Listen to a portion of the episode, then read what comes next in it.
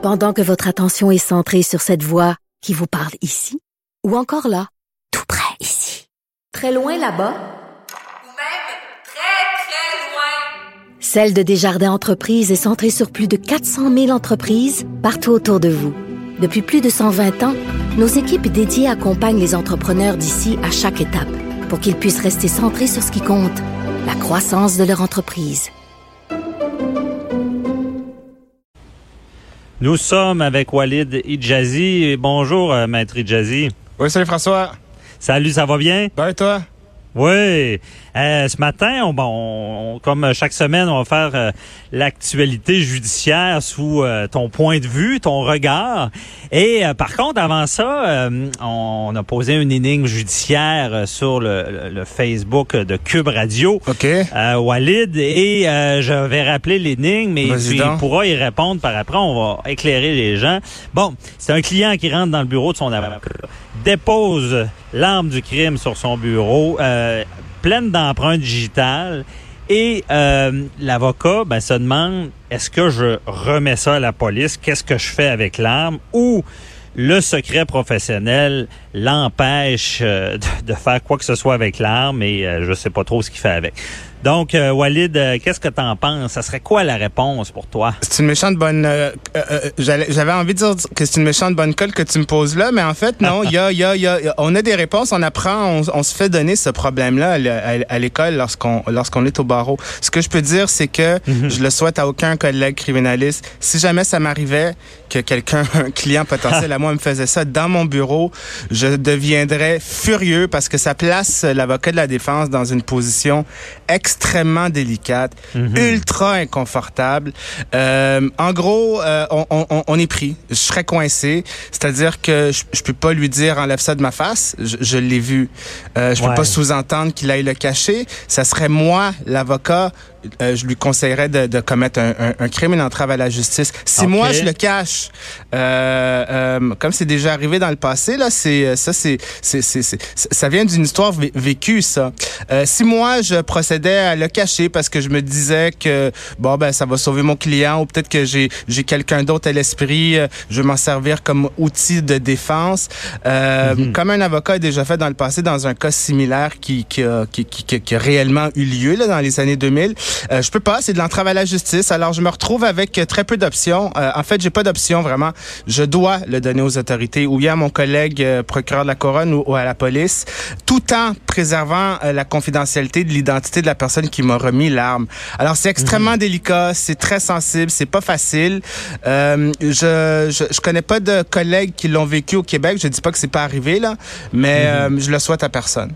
Ouais, mais bien répondu. On comprend bien, on remet aux autorités. Sinon, en tant qu'avocat, on, on entrave leur travail. Par contre, euh, Mais est-ce que tu sais d'où ça vient, ce, ce- ce- cette règle, François? C'est, euh, c'est, c'est, c'est- c'est- ça, ça émane d'un cas très célèbre. C'était pas une arme à feu qui était un enjeu, mais c'était un, un, un élément de preuve extrêmement incriminant.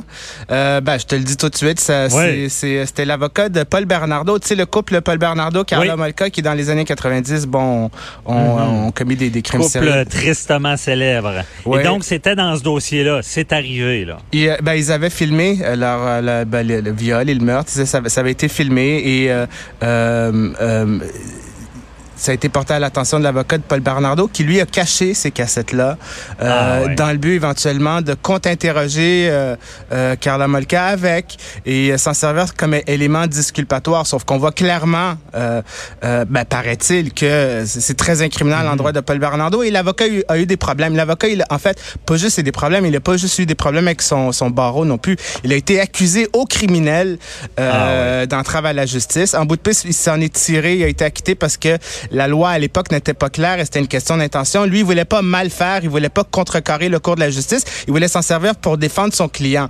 Alors, on lui a donné un doute raisonnable sur son intention, mais la, la règle a été clarifiée à ce moment-là. C'est-à-dire qu'un avocat de la défense qui reçoit un élément de preuve incriminant contre son client n'a pas le choix que de le remettre aux autorités tout en protégeant la confidentialité de euh, alors l'arme du crime c'est pas protégé par le secret prof- professionnel mais l'identité de mon client l'est alors moi je me retrouve dans une situation un peu inconfortable où je dois remettre l'arme euh, tout en euh, protégeant la confidentialité de l'identité de mon client Ah, parfait.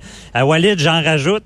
Euh, si le même client se présente dans le bureau et avoue son crime, là, on n'est pas à, la même place.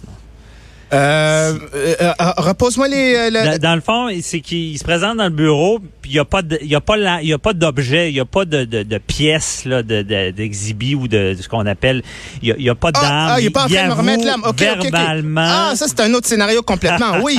Bon, Oui. ben ça, ça, ça, c'est, ben, ça arrive. hein. je veux dire, quand on est dans le métier, c'est, ça va na- naturellement nous arriver. Et ça, Mhm. on est en plein cœur du secret professionnel. Je veux dire, euh, là, là, on doit- précisément, je, je, si, si moi, j'en parle après euh, à quiconque, je me mets, moi, sérieusement dans le pétrin. C'est, précisément le rôle de l'avocat que de, de recevoir volontairement ou involontairement. Des fois, moi, j'ai pas le goût de connaître la version de mon client. J'ai pas besoin de la savoir tout de suite. Mais souvent, c'est plus fort que lui. Il veut me dire qu'est-ce qui s'est passé. Je finis par l'apprendre. Mon client dans mon bureau, dans, une, dans le contexte d'une relation avocat-client, évidemment, là, c'est pas un inconnu que je rencontre dans, une, Ouais. dans un bar. Là. Mais s'il me vient me voir en tant qu'avocat et il me dit je l'ai fait, euh, moi, ça m'empêche pas de travailler. Je dois continuer à le défendre euh, vigoureusement et euh, je peux pas parler de ses aveux à qui que ce soit. là. C'est ça. Puis pour le public, euh, nos auditeurs, c'est, tu sais, la- l'avocat de la défense, c'est peut-être le temps de le dire, c'est est pas là pour euh, Juger, juger, c'est ça. Et là pour faire valoir la justice, là. Oui, oui, on n'est pas. euh, on a souvent un mauvais rôle et souvent notre euh, notre rôle est, est- est- mal compris. On, on défend des gens qui ont des problèmes avec la police plus souvent qu'autrement ils ont fait quelque chose, mais c'est pas c'est pas si euh, l'avocat euh, euh, euh, se retirait d'un dossier à chaque fois qu'un un avocat de la défense en droit criminel, je parle, qu'il se Ouais. retirerait du dossier à chaque fois qu'un client lui avouait avoir commis un crime, ben il y aurait il y aurait plus de justice. Là, je veux dire, ça pourrait pas fonctionner. Alors, il y a un secret professionnel, c'est sacro-saint. Ça, c'est on est à la base. S'il y a pas de secret professionnel, il y a pas de justice. Et en matière criminelle, inévitablement, on va recevoir des confidences. Euh, Ouais. Notre notre rôle, c'est pas de, de on n'est pas là pour cautionner euh, un acte criminel qui a été commis. On est là pour défendre un, un individu qui a des droits, qui a une présomption d'innocence, qui a un droit au silence. Et c'est à l'État de prouver hors de tout doute raisonnable sa culpabilité. Alors moi, même si je sais qu'il l'a fait. Euh, mon rôle à la cour est de, de contester la fiabilité des éléments de preuve, etc. et, euh, et de m'assurer que, que, que c'est à eux qui, qui en font la preuve. Euh, un petit détail, par contre, si je sais qu'il l'a fait, je peux pas après ça moi faire témoigner mon client pour lui faire raconter une histoire qui est différente. Si je sais qu'il l'a fait parce qu'il m'en a fait la confession dans mon bureau, euh, euh, je peux pas le faire témoigner en défense et où il mentirait. Là, là moi, je, je, je, je m'en rendrais coupable de, de, de parjure et on OK, aurait des problèmes. d'influencer le témoignage, mais euh, j'en profite. Il va nous manquer de temps un peu pour les sujets, les sujets Non, mais mais c'est trop bon ce que Ben tu oui. dis parce que les gens me disent toujours ça. Ah, ça doit être difficile pour un avocat qui le sait. Comment il fait pour représenter le client? Tu l'as bien déjà expliqué, c'est pour le système, mais c'est ça, ça t'empêche pas de travailler.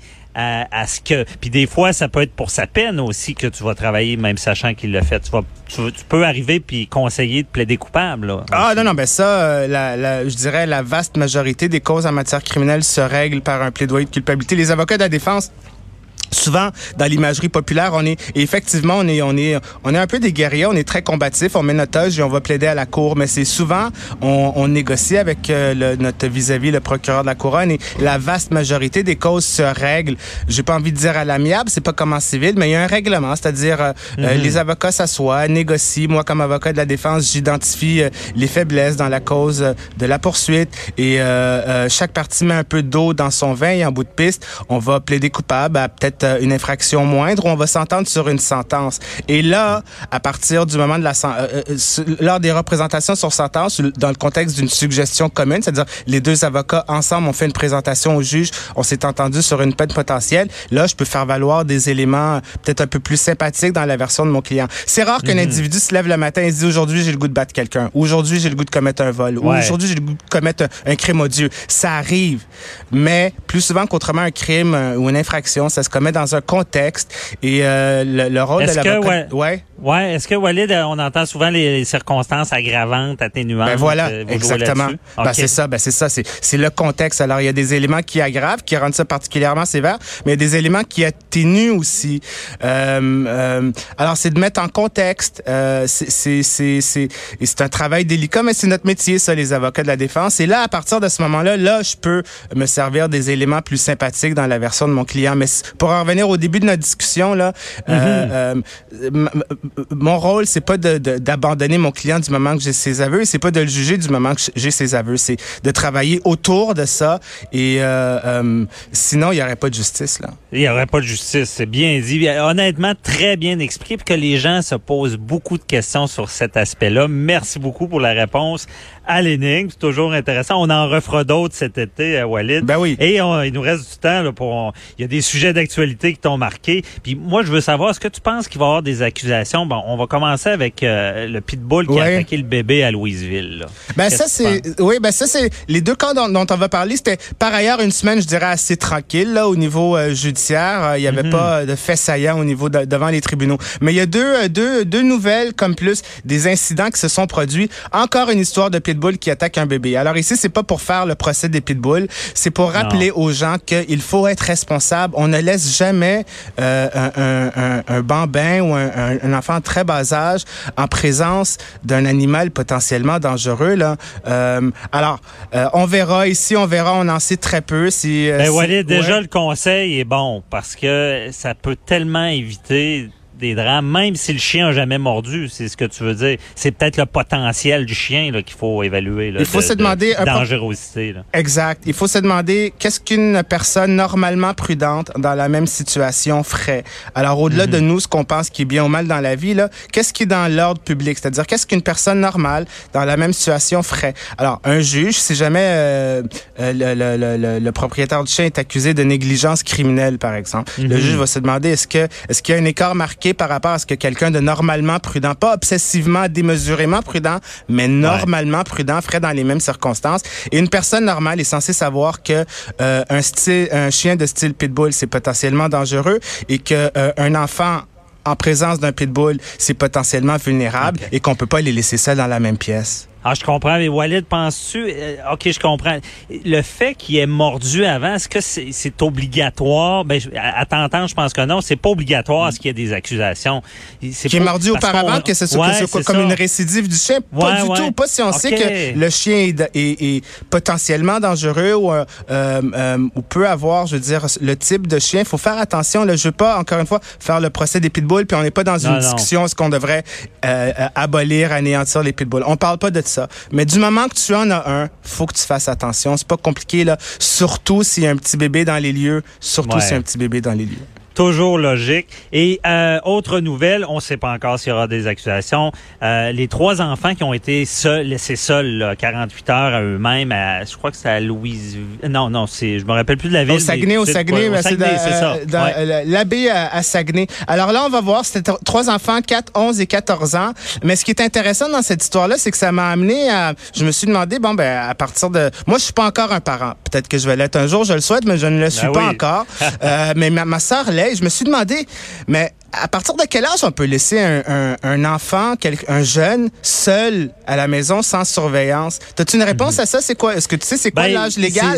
oui, ben c'est pas clair, mais on dit vers 12 ans, puis c'est sûr que plus l'enfant est mature, mais c'est ça le problème, c'est qu'il n'y a pas de loi qui dit c'était l'âge. Exactement. L'enfant est mature, il y a ci, il y a ça, donc il pourrait. C'est sûr que s'il y a un cours de gardiennage, ça aide aussi. là. Ben, ben, c'est exactement ça. C'est-à-dire, euh, je me demandais, est-ce qu'il y a un âge minimum? Aucune loi au Québec, contrairement à d'autres provinces euh, au Canada où on fixe l'âge à approximativement dou- 12 ans. Ça varie 11, 12 ans, mais il y a d'autres euh, provinces au Canada qui, euh, qui, qui ont des lois spécifiques là-dessus. Au Québec, il n'y a rien. C'est laissé à la discrétion des parents Ouais. qui doivent utiliser leur bon jugement.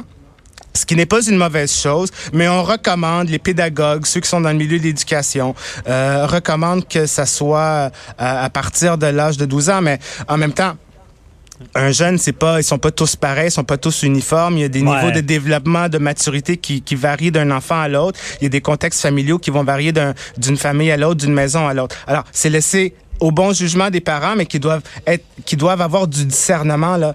Euh, on, on, et, et, ça va dépendre, ça va varier d'une maison à l'autre. C'est une différence entre laisser euh, un jeune quelques minutes le temps d'aller au dépanneur s'acheter un paquet de cigarettes ou Ouais. euh, euh, euh, du lait versus quitter pour un long week-end.